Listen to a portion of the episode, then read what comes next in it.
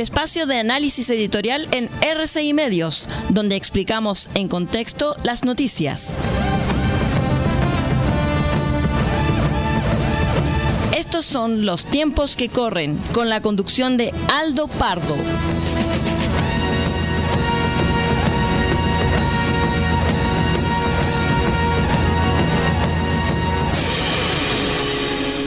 ¿Cómo están, estimados auditores? Bienvenidos a este espacio editorial que hemos denominado Los tiempos que corren.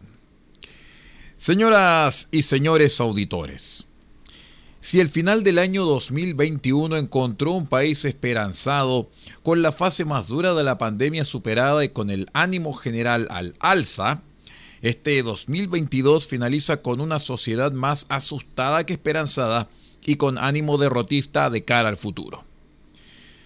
En ese mismo final de año de 2021, y a diferencia de este, había más personas que pensaban que la economía mejoraría en el mediano plazo a las que juzgaban que empeoraría.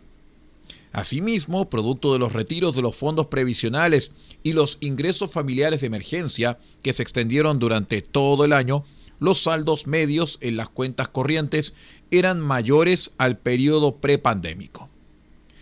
Las preocupaciones de la ciudadanía versaban sobre varios temas, incluidas las reformas políticas y sociales y el medio ambiente.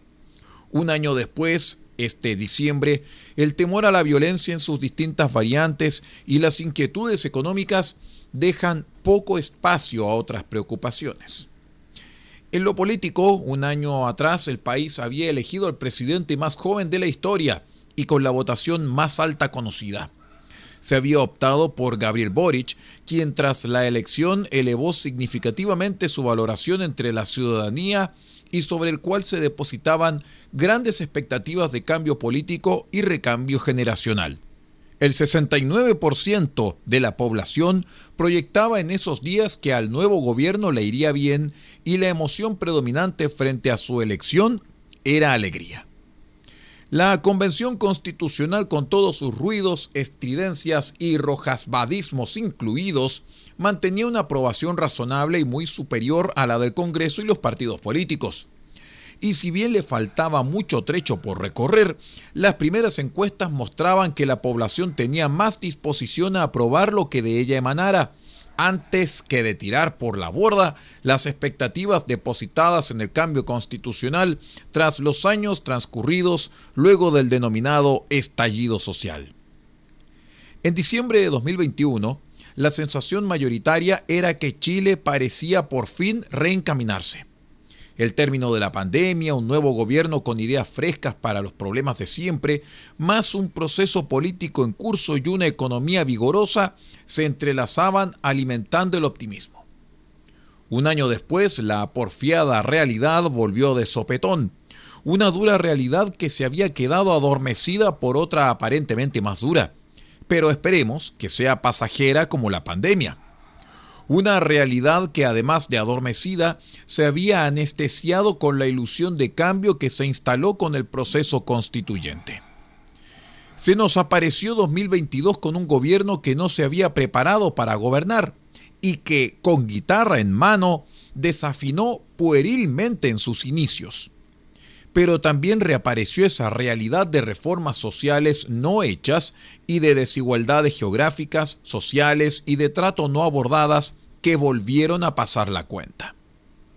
Como si fuera poco, junto con el fin de la burbuja sanitaria, reapareció la violencia, la delincuencia y se agudizaron todos los problemas con la migración irregular. Y el crecimiento, bueno, pues volvimos a constatar que llevábamos años en la trampa de creer que éste volvería mágicamente a los números de finales de los 80 y los 90 tan fácil como inútil sería culpar de todo al gobierno y a los políticos por este 2022. Más aún cuando es en este mismo diciembre que alcanzaron un nuevo acuerdo para encauzar el problema constitucional y cuando el gobierno ha presentado la política nacional contra el crimen organizado. ¿Cómo lo hacemos para volver a estar optimistas? Personalmente, recomiendo ni optimista ni pesimista para 2023. Yo voy a estar escéptico. Y si hay algo que nos enseñó el 2022 es que el optimista, efectivamente, puede transformarse en un pesimista mal informado. Que tenga un lindo día. Hemos presentado el espacio de análisis editorial en RCI Medios, donde explicamos en contexto las noticias. Hasta aquí llegan los tiempos que corren con la conducción de Aldo Pardo. Hasta una próxima oportunidad.